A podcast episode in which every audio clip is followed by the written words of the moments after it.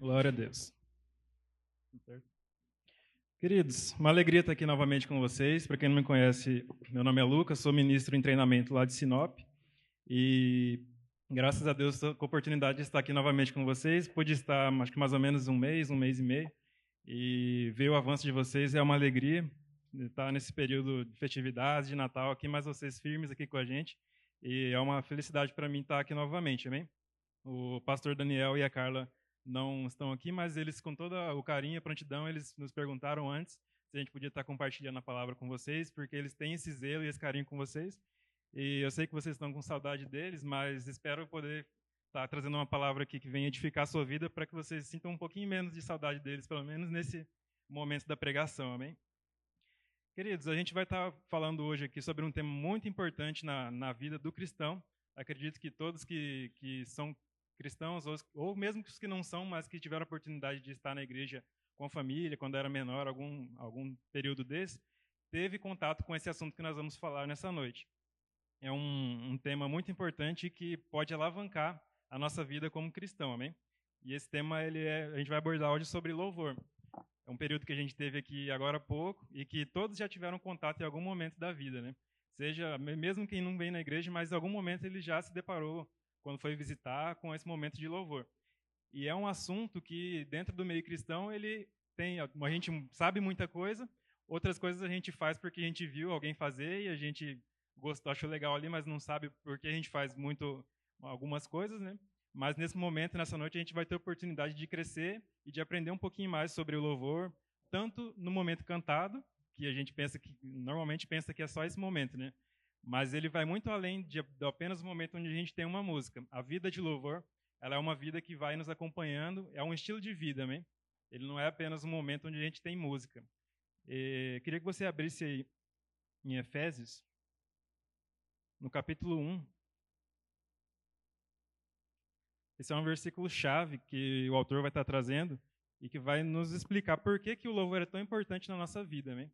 O louvor ele é algo que ele é, transcende, ele passa a ser o nosso propósito, quando a gente foi criado originalmente, amém? E nesse versículo ele vai estar tá trazendo mais explicadamente isso. Efésios, capítulo 1.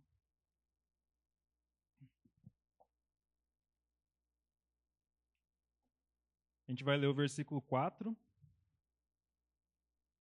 e depois a gente vai para o versículo 11. Todos acharam? Diz assim: Antes da fundação do mundo, Deus nos escolheu nele para sermos santos e irrepreensíveis diante dele. Em amor, nos predestinou para ele, para sermos adotados como seus filhos, por meio de Jesus Cristo, segundo o propósito da sua vontade, para o louvor da sua glória, para o louvor da glória da sua graça. Ele nos concedeu gratuitamente no amado.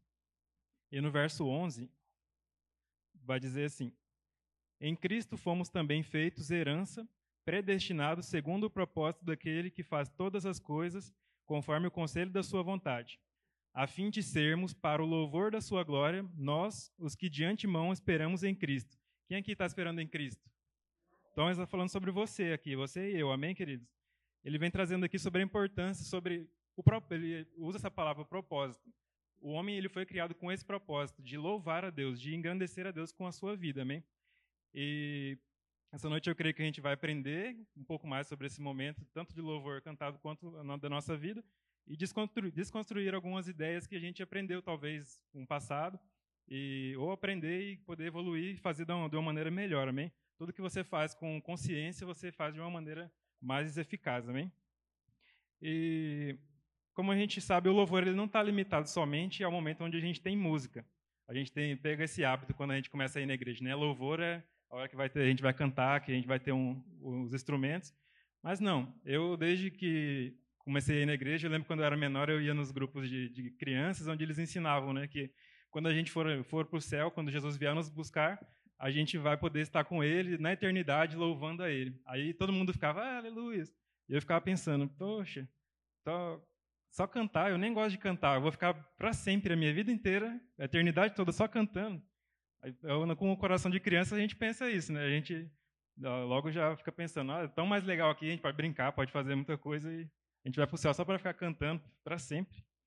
E aí, Eu sei que é um pensamento infantil, mas é um pensamento que muitas, muitas pessoas têm, mesmo depois de, de adultos, né? E assim como qualquer assunto, quando você aprende, quando você recebe conhecimento, você gera maturidade, você deixa de ser criança, né? Então, nesse assunto, conforme a, o conhecimento foi chegando, a gente foi deixando de ser criança e a gente vai aprendendo que o louvor ele não está restrito somente à parte musical, ao momento que a gente vai cantar. Ele vai muito além disso. Ele tem muito mais poder disponível para a gente do que só o momento onde a gente vem cantar, amém? Queria que você abrisse aí em Gênesis, no capítulo 1, lá no início.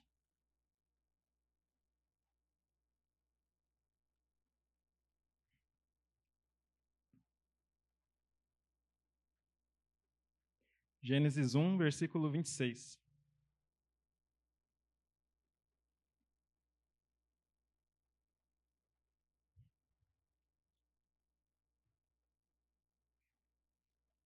Certo. Esse versículo ele é um versículo chave, porque assim como a gente viu lá em Efésios, a gente foi criado para o louvor da glória de Deus. Né? Isso não quer dizer que a gente vai ter que viver a nossa vida inteira cantando por aí e, e fazendo música, não. A palavra ela vai dizer aí em Gênesis capítulo 1, no verso 26, e Deus disse: Façamos o ser humano a nossa imagem, conforme a nossa semelhança, tenha ele domínio sobre os peixes do mar, sobre as aves do céu, sobre os animais domésticos, sobre toda a terra e sobre todos os animais que rastejam pela terra. Assim Deus criou o ser humano à sua imagem, a imagem de Deus os criou, homem e mulher os criou. E Deus os abençoou e lhes disse: Sejam fecundos, multipliquem-se, encham a terra e sujeitem-na. Tenham domínio sobre os peixes do mar, sobre as aves do céu, sobre todo animal que rasteja pela terra. E Deus disse ainda: Eis que tenho-lhes dado todas as ervas que dão semente e se acham na superfície de toda a terra e de todas as árvores em que há fruto que dê semente. Isso servirá de alimento para vocês. E todos os animais da terra, todas as aves do céu e todos os animais que rastejam sobre a terra, em que há fôlego de vida, toda erva verde lhe servirá de alimento. E assim aconteceu. Deus viu o que havia feito, e eis que era muito bom. Amém? Então a gente vem trazendo aqui, no início, quando Deus criou o homem, ele deixou escrito para a gente o que ele esperava que o homem fizesse: que ele dominasse sobre a terra, que ele dominasse sobre os animais, que ele sujeitasse a terra, que ele multiplicasse, que ele fosse fecundo e que ele povoasse a terra, amém? Que ele dominasse a terra. Esse é o propósito que Deus colocou para o homem, amém? E a gente leu lá em Efésios que o propósito do homem é viver para o louvor da glória de Deus. Logo, a gente consegue entender com esses dois versículos que se você está fazendo aquilo que Deus te propôs para fazer, você está louvando a Ele, amém? A partir do momento que você está vivendo aquilo que Deus propôs para você viver, você está louvando a Ele com a sua vida. Esse é o, é o louvor que a gente pode gerar a Deus através das nossas vidas. Fazer aquilo que é a vontade dele para nós, amém? E a gente pode perceber que Deus ele é interessante, né? Ele é o Todo-Poderoso, mas a forma de governo de Deus ela, ela é uma forma onde ele distribui o poder, amém? Deus podia derreter todo o poder para ele e colocar o homem apenas na terra para para estar por ali, mas ele não. Ele distribuiu, ele deu esse poder ao homem para que ele pudesse dominar sobre a terra, para que através da vida do homem o poder de Deus fosse refletido e a glória dele estivesse sobre a terra, amém? Só que o homem acabou caindo através do, da cilada de Satanás, e Satanás, com isso, ele acabou deturpando a, o objetivo principal da criação, que era dominar, que era sujeitar. Porque Satanás, se você for observar, querido, ele não é original. Tudo que você for ver que é obra de Satanás, ele não, ele não tem nada novo que ele cria. Ele apenas pega uma coisa que Deus já criou e ele tenta deturpar e fazer exatamente o contrário. Se a gente puder observar no mundo, a gente vai ver exatamente isso. Ele pega aquilo que Deus criou que era bom e ele tenta apenas virar aquilo e tornar algo que, que não é proveitoso, né? E por isso que ele tem tanta raiva de mim e de você, porque nós somos feitos à imagem e semelhança de Deus. Deus, o Deus criativo, o Deus que criou tanto Satanás, tanto Lúcifer, quanto o homem, quanto a terra. Deus, esse Deus poderoso e criativo, ele fez um ser, um ser que é a sua imagem e a sua semelhança, que é somos nós, é eu e você, amém? E aí Satanás olha para isso e ele fica irritado, porque ele não tem esse poder de criação. O poder criativo está na minha e na sua vida. Deus ele nos criou a imagem e semelhança dele e nos deu o mesmo tipo da fé dele, para que nós possamos andar sobre a terra com esse poder criativo dentro de nós, amém? E eu declaro sobre nossas vidas, queridos, que esse poder criativo ele vai estar em, em operação nos últimos tempos, amém? Declaro você dormindo, você vai ter sonhos, vai ter ideias, você vai estar andando, vai estar lavando uma louça, trabalhando, e as ideias vão começar a vir, porque Deus precisa que nós façamos as coisas nesse último tempo. Nós precisamos alcançar as pessoas e essas ideias vão começar a surgir, amém? Para você ganhar vidas, para você enriquecer, prosperar, para que o reino possa crescer e avançar cada dia mais, amém? Aleluia. Então nós vimos que Deus criou o homem para dominar sobre todas as coisas e adorar a Deus, né? E Satanás, como ele só pega aquilo que Deus já criou e tenta inverter, ele conseguiu inverter isso. Ele fez com que o homem, que deveria dominar sobre as coisas, começasse a ser dominado por elas e adorar as coisas. Aquilo que o homem deveria dominar começou a dominá-lo. E a Deus, a quem o homem deveria adorar, Satanás conseguiu cortar essa ligação. Ele fez com que o Deus, que, que é a inspiração do espírito do homem para o louvor, ele conseguiu cortar essa ligação e fazer com que o homem deixasse de ter esse louvor espontâneo, porque Deus criou o homem no início para que fosse fácil, fosse natural esse louvor a ele, amém? Mas a partir do momento em que o espírito do homem caiu, que o pecado entrou no homem, esse, essa facilidade, essa naturalidade com que a gente louvava a Deus, ela acabou ficando enrijecida, né? A gente não consegue, não conseguia mais acessar com tanta facilidade essa inspiração de Deus, né? Mas a Bíblia diz que Jesus veio para religar novamente essa capacidade que o homem tem, né? De poder louvá-lo novamente. Aleluia. Então Deus, ele é o Deus do louvor, ele é a inspiração do homem para a verdadeira adoração. E a partir do momento em que o homem foi desligado de Deus, ele perdeu essa inspiração dentro dele. E, mas Cristo nos trouxe de volta à posição original, onde vai estar falando lá em João, capítulo 4, no verso 23. Vamos colocar uma base bíblica nisso, para que a gente possa estar sempre com a palavra no centro, amém? João 4, 23.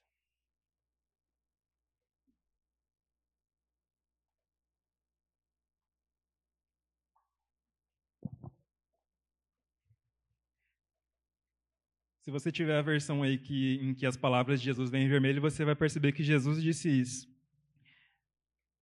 Ele disse no versículo 23. Mas vem a hora, e já chegou, em que os, adorador, os verdadeiros adoradores adorarão ao Pai em espírito e em verdade, porque são esses que o Pai procura para seus adoradores. Deus é espírito e é necessário que seus adoradores o adorem em espírito e em verdade. Amém? Então você vai ver aqui Jesus dizendo isso, ele diz que vinha a hora e já chegou. Por que você acredita que, que Jesus estava falando aquilo naquele momento? Porque ele tinha certeza que a obra que ele estava para concluir ali, ele, ela ia ser uma obra que ia religar o homem com Deus, amém? Através do Espírito, que é de onde provém o verdadeiro louvor a Deus. E Jesus é o único que poderia nos religar, queridos. Ele, como o último Adão, o segundo e último Adão, ele sabia que se ele fosse até o final no plano que ele tinha ali, ele ia conseguir ligar, religar a minha vida e a sua, que a gente nem imaginava que ele, muitos anos depois, mais de dois mil, mil anos, ele ia conseguir ligar a gente ao nosso Pai novamente. E ele foi até o final, amém?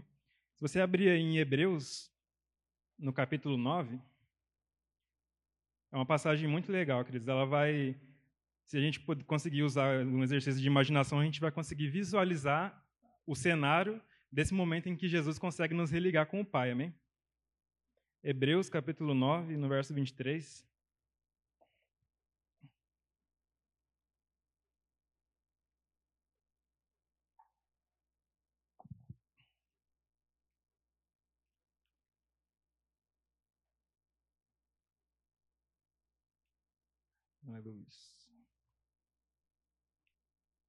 Diz assim: era necessário, portanto, que as figuras das coisas que, que estão no céu fossem purificadas com tais sacrifícios, mas as próprias coisas celestiais requerem sacrifícios superiores àqueles. Porque Cristo não entrou em um santuário feito por mãos humanas, figura do verdadeiro santuário, porém no próprio céu para comparecer agora por nós diante de Deus. Então, querido, se você já teve a oportunidade de ler o Antigo Testamento, você vai ver que Deus inspirou os homens a fazer o tabernáculo com várias figuras singulares ali, e tudo aquilo que estava dentro do tabernáculo, as cores, os utensílios, tudo, tudo apontava para um, o verdadeiro cordeiro que deveria trazer, limpar o pecado do mundo, né? Tudo aquilo ali representava e trazia uma figura, uma sombra do que havia de vir, que era Jesus. E a Bíblia vem dizendo aqui que Jesus não entrou num santuário como aquele feito por mãos humanas, mas ele entrou diante do próprio céu, como uma figura daquilo que acontecia no passado. Jesus fez a mesma coisa, mas ele como um sacrifício puro, santo e perfeito, amém? No versículo 20, 25, Bem, continuando. Ele não entrou para oferecer a si mesmo muitas vezes, como o sumo sacerdote entra todos os anos no Santo dos Santos com sangue alheio. Ou seja, vem dizendo que, assim como o sacerdote do passado entrava várias e várias vezes com sangue que nem era dele, um sangue alheio de animais, para poder tentar purificar o homem e fazer algo que não era definitivo, Jesus não fez dessa maneira. Ele entrou para ser o verdadeiro sacrifício e para apresentar o próprio sangue dele, para que eu e você pudéssemos ter esse privilégio novamente de poder louvar a Deus de todo o coração. Amém? Diz assim, no 26. Se fosse assim, ele, ele precisaria ter sofrido muitas vezes desde a fundação do mundo. Agora, porém, ao chegar o fim dos tempos, ele se manifestou uma vez por todas para aniquilar o pecado por meio do sacrifício de si mesmo. Amém? A Bíblia diz que com esse sacrifício dele mesmo, ele aniquilou o pecado. Ele acabou com o poder que o pecado tinha sobre a minha e sobre a sua vida. Amém? E assim como aos homens está ordenado morrer uma só vez, vindo depois do juízo, assim também Cristo, tendo se oferecido uma vez por todas para, para tirar os pecados de muito, aparecerá uma segunda vez, não para tirar os pecados, mas para salvar aqueles que por ele esperam. Amém? Você está esperando em Cristo, querido? Então essa passagem aqui está dizendo sobre você, querido. Desde o início até o final, desde quando a gente, a gente os sacrifícios que eram feitos no passado era uma tentativa vã de poder religar o homem com Deus, de poder tentar limpar os pecados dele para que o homem tivesse uma possibilidade de poder estar na presença de Deus. Mas todo ano ele precisava ser feito, porque ele não era um sacrifício perfeito. Os animais que estavam sendo entregues ali, eles nada tinham a ver com o pecado que foi implantado por Adão e que foi passando de gerações para mim e para você. Mas o único que podia ter esse poder de nos salvar novamente, ele fez o que precisava ser feito. Amém? Jesus, ele nos salvou através desse sacrifício aqui e nós estamos esperando por ele e cremos que está próximo à vinda dele. Amém? Para que nós possamos estar com ele novamente, para poder festejar e poder se regozijar nele, porque eu, eu creio que por mais que nós tenhamos nossos, nossos planos, nossos projetos aqui na Terra, assim como Paulo diz, estar com Deus é infinitamente melhor, amém? Então, é por, essa é a nossa esperança. Às vezes a gente está sem esperança, está triste com as pressões que estão vindo, com as coisas que o mundo está vivendo, mas a Bíblia diz que essa é a nossa esperança. O mundo pode estar tá bem, pode estar tá mal, mas essa esperança nossa ela não muda, porque o, pode vir o pecado, pode vir a, morte, a vida, a altura e a profundidade, nada dessas coisas pode nos separar desse amor aqui, que se entregou a si mesmo para que nós pudéssemos ser salvos. Amém? Aleluia. Então, queridos, a gente conseguiu ver que deu uma, a gente deu uma viajada, não sei se você percebeu, lá do início até o sacrifício perfeito de Jesus na plenitude dos tempos, para explicar o que aconteceu com o homem, o que deveria ser um ser criado para louvar a Deus, que perdeu essa capacidade, mas que ganhou novamente através de Jesus, amém? Mas a gente está falando tanto aqui de louvor e tudo mais, mas o que realmente louvor quer dizer na, na, através do significado dessa palavra? Na língua portuguesa, se a gente for buscar no dicionário, o louvor ele é um ato de enaltecer e glorificar algo ou alguma coisa, exaltar a ação de alguém ou de alguma divindade. Ou seja, louvar é elogiar a Deus, é engrandecê-lo, amém? Esse é o significado na nossa língua materna, nossa língua portuguesa. Mas se você conversar até com algumas pessoas que, que estão mais próximas da área da língua portuguesa, você vai ver que a língua portuguesa ela é bem complexa em alguns pontos, que para alguém que não conhece a língua portuguesa aprender é bem difícil mas em alguns outros pontos ela acaba sendo um pouco genérica. Ela para uma mesma coisa a gente usa as mesmas palavras, né? Então uma, uma palavra tem o mesmo a mesma palavra significa várias coisas. E aí para a gente poder entender melhor acaba ficando mais difícil, porque se você for buscar na, na Bíblia você vai encontrar a palavra louvor em vários versículos, louvor, louvor, louvor, mas a Bíblia ela foi escrita em outro idioma. Ela foi escrita lá, vai ter partes que foi escrita em aramaico, em hebraico, em grego. E, e para a gente conseguir entender melhor o que o autor quis dizer, é interessante que a gente volte e veja o que, que o autor estava dizendo no original, o que, que a palavra que, que ele está usando ali em português queria dizer no original da, da língua dele, amém? E essa palavra louvor, se a gente for olhar na Bíblia, no, no original mesmo, a gente vai encontrar sete palavras para a mesma palavra que nós usamos, ou seja, a gente usa louvor para qualquer parte que tiver na Bíblia, mas no original a gente vai encontrar sete palavras diferentes para a mesma palavra e cada uma que tem um significado diferente, amém? E a gente vai poder aprender um pouquinho sobre elas hoje só para a gente entender e abrir melhor a nossa mente quando a gente for ler e ver essa palavra louvor na Bíblia, amém? Se você tiver como anotar aí, é interessante. É, dessas sete palavras, a gente consegue dividir ela em alguns grupos. A gente tem as duas primeiras palavras, que elas vão estar ligadas a, ao ato de levantar as mãos. Quando ele dizer louvor na Bíblia usando essas palavras, ele vai estar falando sobre levantar as mãos a Deus.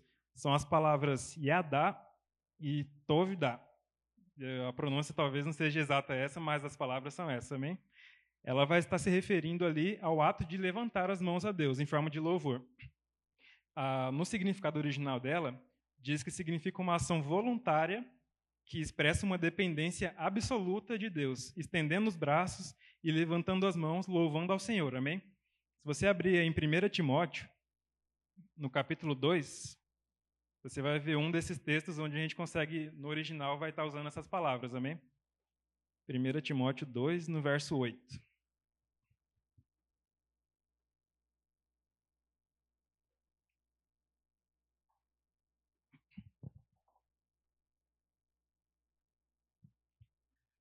Aleluia. Vocês estão entendendo, queridos? Me dá um sinal aí para ver que eu estou num, bom caminho. 1 Timóteo 2, no verso 8, vai dizer assim: Quero, pois, que os homens orem em todos os lugares, levantando mãos santas, sem ira e sem animosidade. Então, essa, essa é uma das passagens, das várias passagens que a Bíblia vai dizer. Essa, o original vai estar dizendo, se referindo a louvor, mas no ato de levantar as mãos a Deus. Amém? Essa é uma da, da, dos sinais que a gente vai ver na Bíblia que para nós é uma coisa natural, né? Às vezes, eu vou dizer por mim mesmo, se você passou pela mesma situação, você só sorria e disfarça aí. Mas a gente ia para a igreja e às vezes o ministro, o ministro de louvor estava lá se esgoelando. Ergue as mãos, queridos. E, e eu estava lá e na, na, minha cabeça eu pensava, para que eu vou levantar a mão? Tudo que eu estou fazendo, cantando aqui, eu posso fazer com a mão levantada ou com a mão abaixada. Não tem necessidade de fazer isso. E aí o ministro ficava ali tentando e, e tentando levar o povo a fazer, realizar esse ato, né? Mas assim como várias situações na Bíblia onde você vai ver Deus dando uma instrução natural para o homem, e você vai ver que ela estava carregada por trás de um poder sobrenatural, amém? Então, na nossa visão, levantar as mãos é um ato natural, é muito simples, não, não gera nada especial, o simples ato de levantar a mão. Mas assim como Naamã, lá no, no Antigo Testamento, que foi ordenado a ele que ele se banhasse nos rios, e ele, ele ficou irritado, porque ele queria que Deus desse uma ordem sobrenatural para ele, algo diferente para ele fazer, e o profeta deu algo natural para ele fazer. E assim, da mesma forma como ele pensou, muitas vezes eu e você pensávamos, né? Para que fazer um ato natural que não vai fazer diferença nenhuma? Mas toda palavra que Deus diz na Bíblia, ela vem carregada com um significado, amém? Deus não diz uma palavra simplesmente ao vento, uma palavra vazia. Se ele deu uma instrução, queridos, ele vai zelar para cumprir aquilo que ele fez, para aquilo que ele disse. E eu, essa é uma do, do, um dos gestos que, que exemplificam isso. O ato de levantar as mãos a Deus, eles é um ato que representa que a gente tá, tem uma dependência absoluta de Deus. E nesse mesmo ato é o momento onde a gente está entregando para Ele, a gente está dizendo que com, esse, com, os nossos braços a gente não tem mais o que fazer, amém? Muitas situações a gente já fez tudo o que a gente podia com esses braços que a gente tem e não resolveu. E a gente, com esse ato, a gente reconhece a Deus, que a gente depende dele. Sem Ele a gente não tem mais o que fazer. Amém?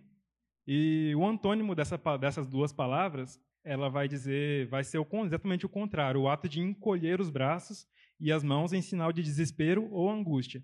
Então, com, com esse antônimo, ele enriquece mais ainda o sentido da palavra. Às vezes a gente está angustiado, a gente está desesperado, e nesse ato de levantar as mãos a Deus, a gente está entregando para Ele os fardos que a gente está carregando, e Ele entrega para a gente o fardo dele, que é leve e que não, não acrescenta dores, amém? Então, que a gente possa gerar esse hábito de levantar mãos santas a Ele, porque eu creio que nesse ato, muitas vezes, as, as, preocupações, aquilo que está ocupando a nossa mente, eles vão ser entregues a Deus, e Deus vai nos preencher com a paz que excede todo entendimento, amém? Então, a gente conseguiu ver as duas primeiras palavras das sete, que diz respeito sobre levantar as mãos. Essa é uma forma de louvor com, com os braços, amém? Agora, a terceira e a quarta palavra também a gente pode juntar elas, porque elas têm o mesmo significado. É, são as palavras halal e shabak elas falam sobre louvar a Deus com a voz, com júbilo. Elas vão, você vai encontrar elas em Salmos, no capítulo 35, no versículo 27.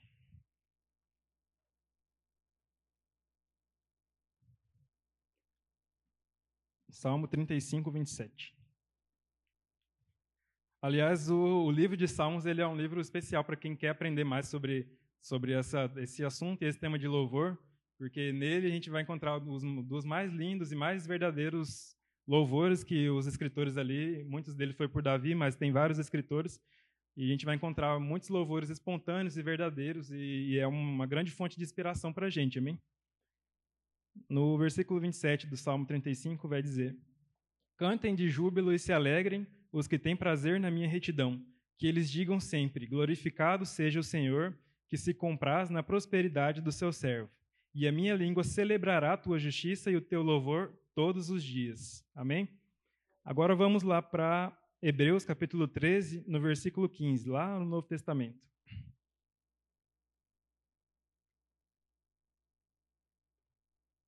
Deus deixou uma ferramenta poderosa para a gente, tanto para louvá-lo quanto para o uso da nossa vida cotidiana, que é a nossa boca, amém?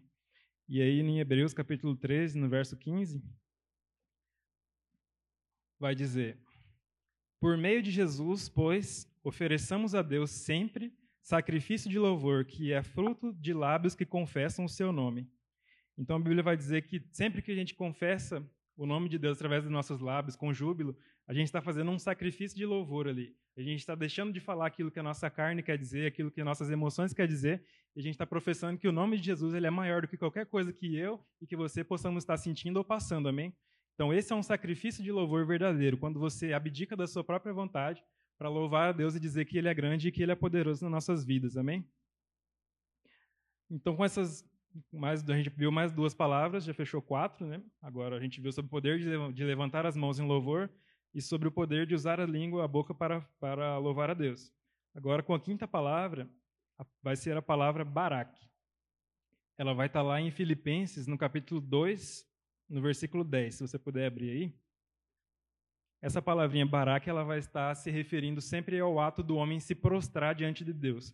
É mais um ato natural que a Bíblia vai estar dizendo, mas que é carregado de poder sobrenatural. Amém? Em Filipenses, no versículo, capítulo 2, no verso 10.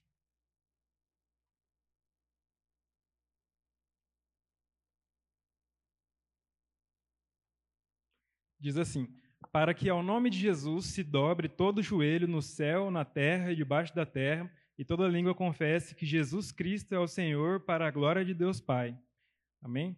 Então a Bíblia vai dizendo aqui sobre o ato de se ajoelhar, de prostrar-se mesmo diante de Deus e declarar que Ele é digno de todo louvor e de toda adoração. Amém?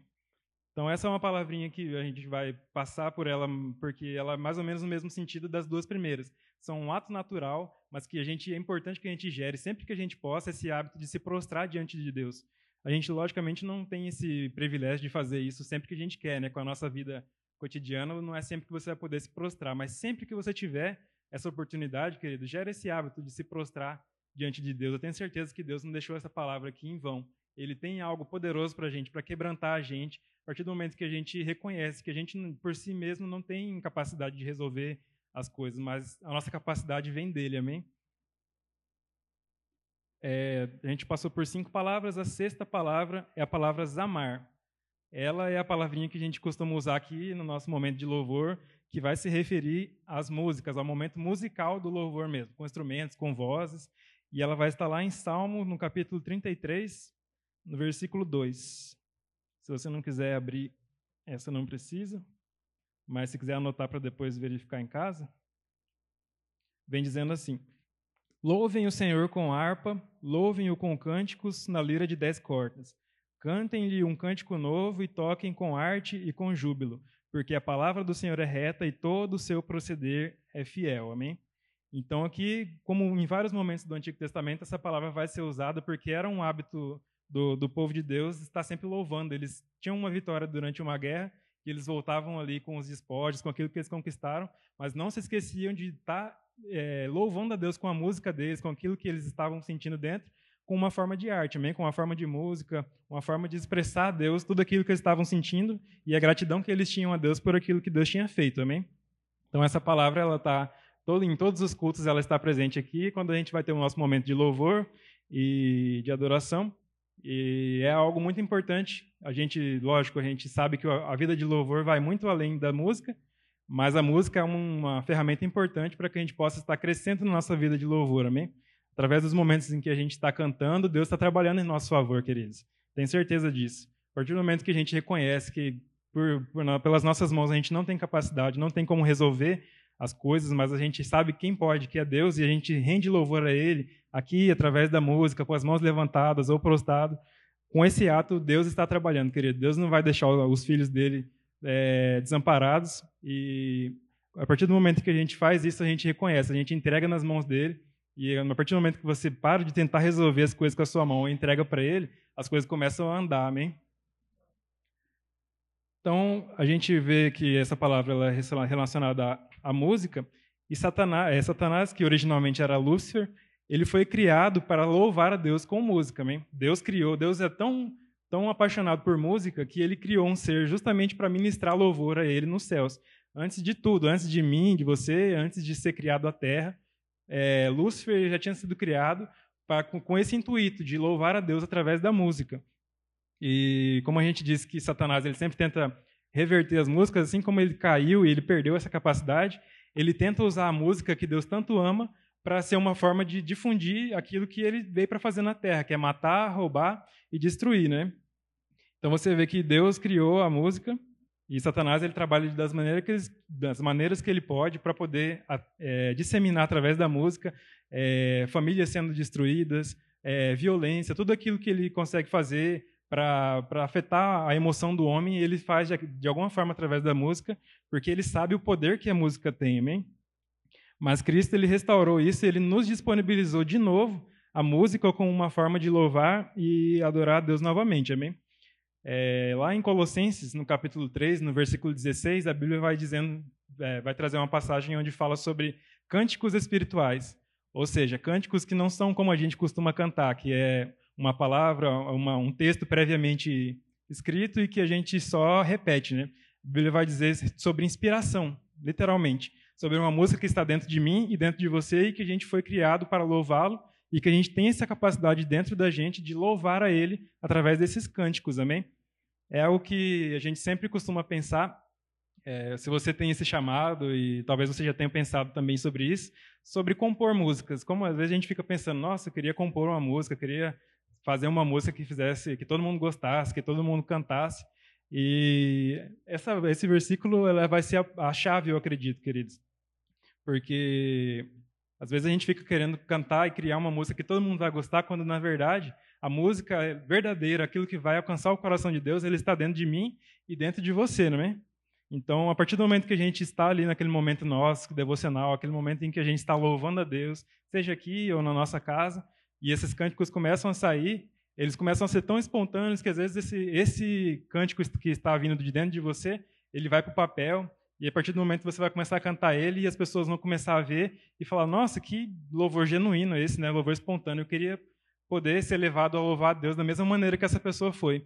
E essa é a chave pela qual as músicas elas alcançam várias pessoas e existem músicas poderosas da parte de, de que Deus usa para inspirar pessoas, mas na verdade ela veio de dentro do coração, de dentro do, do espírito daquela pessoa. Veio, são cânticos espirituais, amém?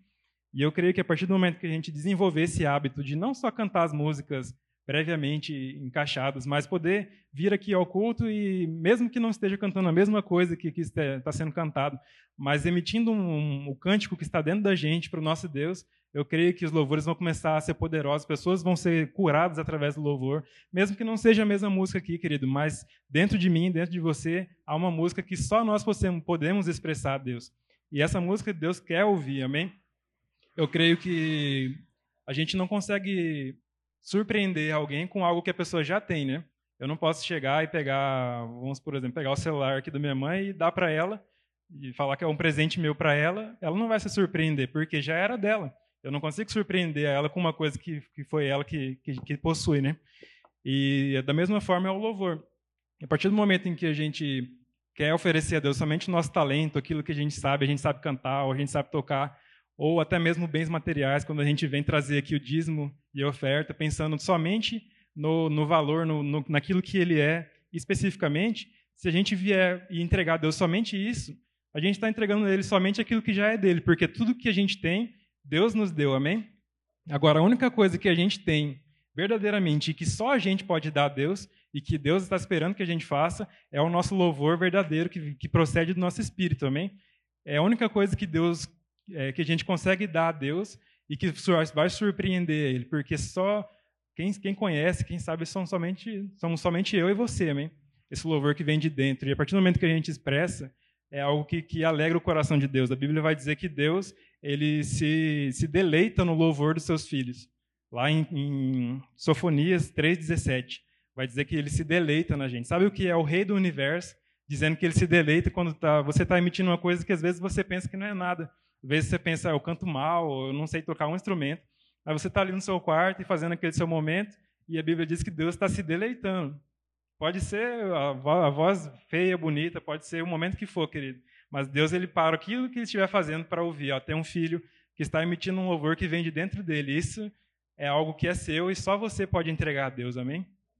Eu creio que nesses momentos a gente vai ser edificado, vai ser confortado a partir do momento que a gente gerar esse hábito de poder estar louvando a Deus de todo o coração, amém? Independente de se tem música ou não, mas em todo momento, querido, a gente foi criado para ser ministros de louvor da nova aliança. Não somente as pessoas que estão aqui em cima, mas todos nós temos esse chamado de ministrar louvor a Deus, de elogiar a Deus com as nossas vidas, amém? Então, como eu disse, o poder disponível no louvor ele é algo impressionante, querido. A gente tem um exemplo vivo disso lá em 2 Crônicas, no capítulo 20. Se você puder voltar aí no Antigo Testamento. 2 Crônicas 20.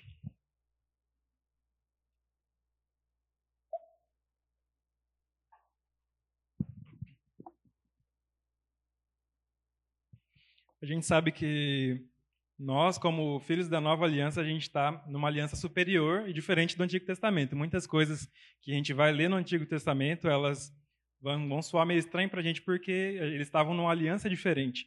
Mas é importante e interessante a gente poder buscar, aprender sempre que puder, para que a gente possa pegar os exemplos bons, aquilo que os homens de Deus fizeram no passado e que vão nos inspirar a ter novas vitórias no, no presente. Amém? Em 2 Crônicas, no capítulo 20, no versículo 20 também, vai trazer uma história de uma batalha específica que o povo de Israel teve. Se a sua Bíblia ela tem um título em cima, você vai ver que o título é Deus salva o seu povo. Vem trazendo assim: Na manhã seguinte, levantaram cedo e foram para o deserto de Tecoa. Ao saírem, Josafá se pôs em pé e disse: Escutem, povo de Judá, moradores de Jerusalém, creiam no Senhor seu Deus e vocês estarão seguros. Creiam nos profetas do Senhor e vocês serão bem-sucedidos. Depois de se aconselhar com o povo, Josafá designou os que deveriam cantar ao Senhor. Então você vai ver aqui uma situação atípica, né? Um povo que, que está indo para a guerra deveria estar se preparando de alguma forma com as suas armas, com as suas técnicas de luta, e você vê o rei vindo aconselhar o povo separar aqueles que deveriam cantar do, de, durante a guerra. Né? E você vai ver aqui. Josafá designou os que deveriam cantar ao Senhor, vestidos de ornamentos sagrados e marchando à frente do exército, deveriam louvar a Deus, dizendo: Deem graças ao Senhor, porque a sua misericórdia dura para sempre. No momento em que eles começaram a cantar e dar louvores, o Senhor pôs emboscadas contra os filhos de Amon e de Moabe e do monte Seir que vieram contra Judá e foram derrotados, porque os filhos de Amon e de Moabe se levantaram contra os moradores do Monte Seir para destruir e exterminar. Ou seja, você vê que o povo de Deus ele estava pronto para ir para uma guerra contra mais de um povo, e através, a partir do momento em que eles decidiram louvar e, e acatar aquela ordem ali, e louvar verdadeiramente a Deus, os próprios inimigos deles começaram a se destruir uns aos outros, enquanto eles não precisaram fazer nada, queridos, além de louvar e adorar ao, ao Deus verdadeiro, amém? Aqui no 23 vai continuar. Porque os filhos de Amon e de Moabe se levantaram contra os moradores de Seir para os destruir e exterminar. Quando eles tinham acabado com os moradores de Seir, atacaram-se e destruíram-se uns aos outros. Quando os homens de Judá chegaram a um lugar alto, eu quero que você se visualize nessa situação agora, no momento diante da luta que você tem, não sei qual momento que você está vivendo, mas se visualiza nesse momento aqui, querido. Quando os homens de Judá chegaram a um lugar alto de onde se pôde olhar para o deserto, procuraram ver a multidão, ou seja, eles estavam, por mais que eles estavam cantando, eles estavam esperando que eles iam ter uma guerra ali. E eis que somente avistaram cadáveres estendidos no chão, não havia nenhum sobrevivente. Josafá e seu povo foram saquear os despojos e acharam entre os cadáveres riquezas e abundâncias e objetos preciosos, pegaram para si mais do que podiam levar e gastaram três dias para saquear o despojo de tanto que havia. No quarto dia, eles se reuniam no vale de Beraca, onde louvaram o Senhor. Por isso, aquele lugar é chamado de Vale de Beraca até o dia de hoje. Então, você vê que, naturalmente, aquele povo devia estar. Tá, eles precisavam ir para uma guerra. Eles estavam, o povo adversário estava vindo diante deles. E, naturalmente falando, se eu fosse ter que escolher um lado para torcer, naturalmente eu escolhi o adversário, porque o povo estava cantando, não, não tinha nenhuma movimentação ali de arma, nada, eles estavam só cantando a Deus. Mas Deus não trabalha com o natural, amém? Ele trabalha com o sobrenatural. E da mesma maneira como aconteceu com esse povo, eu quero que você pegue essa palavra para você, eu quero desafiar você a pegar essa palavra e crer no poder que há disponível no louvor, querido. Enquanto a gente canta e quando a gente está louvando, a gente está reconhecendo que a gente não, não tem poder de fazer algo, mas que Deus pode fazer através das nossas vidas. E Ele quer fazer, amém? A gente, assim como a gente viu lá no começo, o Deus Todo-Poderoso, ele trabalha de uma maneira onde ele quer que, através das nossas vidas, o poder dele se manifeste, para que a glória dele se manifeste aqui na terra, amém? Então eu creio que o poder dele vai se manifestar na minha e na sua vida, e as coisas que estão nos afrontando, que estão dificultando a nossa vida, elas vão ter que se destruir uma a outra, enquanto a gente está só louvando e adorando a Deus e crendo que ele é poderoso, amém? Então, é, o louvor ele é poderosíssimo, queridos.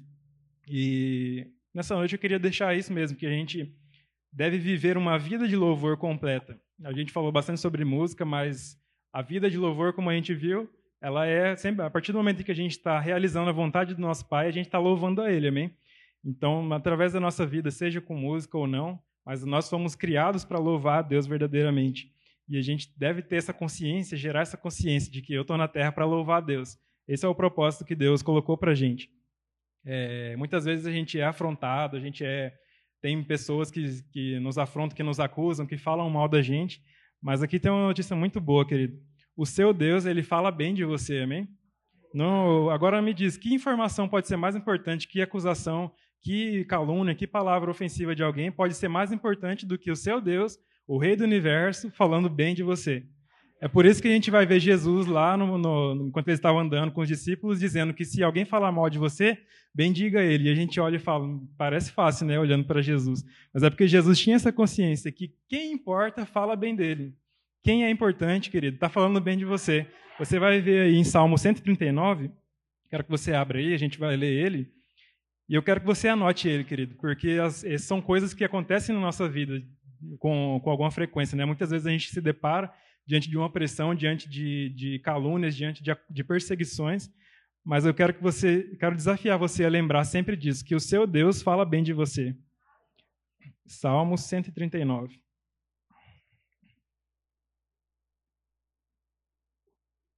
A partir do versículo 1. Diz assim: Senhor, tu me sondas e me conheces, sabe quanto me sento e quando me levanto. De longe conheces os meus pensamentos. Observa o meu andar e o meu deitar, e conhece todos os meus caminhos. A palavra ainda nem chegou à minha língua, e tu, Senhor, já a conheces todas. Tu me cercas por todos os lados e põe a tua mão sobre mim.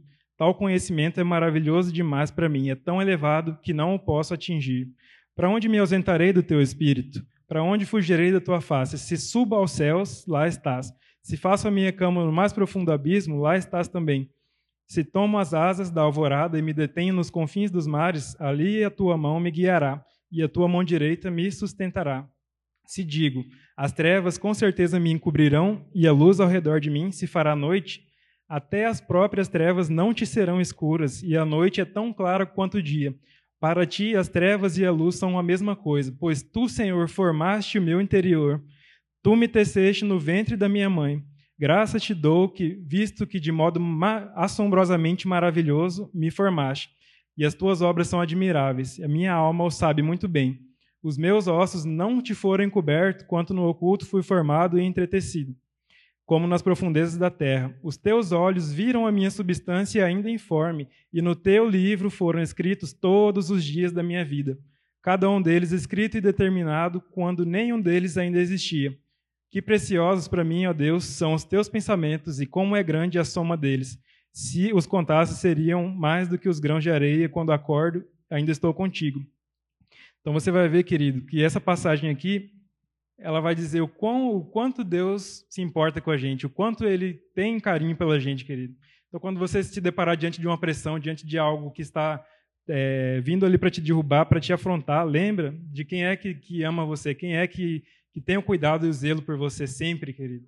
Não importa a situação, não importa se as pessoas te decepcionarem, mas o Deus verdadeiro, o Deus de todo o céu e de toda a terra, ele não te deixa. Enquanto você estava, antes de você ser formado, a Bíblia diz que você, que ele já tinha te visto e todos os seus dias já tinham sido escritos no livro dele.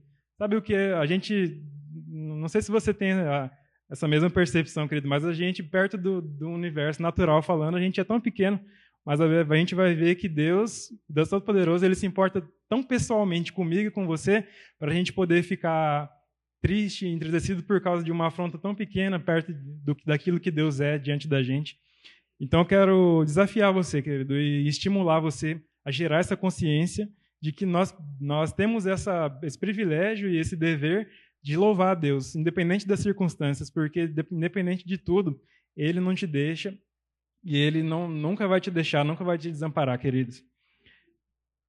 Então, é, basicamente era isso que eu queria deixar fixo para a gente, que a gente possa estar sempre gerando essa consciência que é algo muito importante, querido. Às vezes a gente não vai, é, não vai ter dias fáceis, vai ter dia que vai ser difícil a gente poder exercer esse louvor, mas ter a consciência vai nos ajudar e nos estimular sempre que a gente está fazendo, a gente está saindo um pouquinho, está pensando em se entristecer ou pensando em desistir, essa consciência vai nos fazer voltar para o rumo e fazer a gente lembrar de quem a gente é em Deus, amém?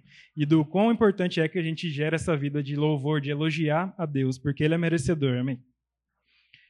Então é isso, queridos, que a gente possa estar gerando sempre esse hábito, é, lembrando que o louvor ele não é algo emocional, o louvor verdadeiro ele vai vir de dentro do seu espírito. Então, às vezes, a gente não vai ter vontade de levantar as mãos ou de se prostrar ou de cantar louvores a Ele, mas o louvor ele provém do nosso espírito também. A gente tem essa capacidade, na hora que a gente quiser, de ministrar louvor a Ele, porque nós somos ministros da nova aliança, amém? Mas o louvor, por, pelo fato dele não ser emocional, não quer dizer que nosso, as nossas emoções não vão estar envolvidas no louvor porque a gente crê que Deus nos criou como um todo, amém? Tanto o espírito, quanto a alma, quanto o corpo. O pecado ele acabou corrompendo isso, mas originalmente a gente foi criado para louvar a Deus com essas três, com a nossa toda a nossa composição, amém?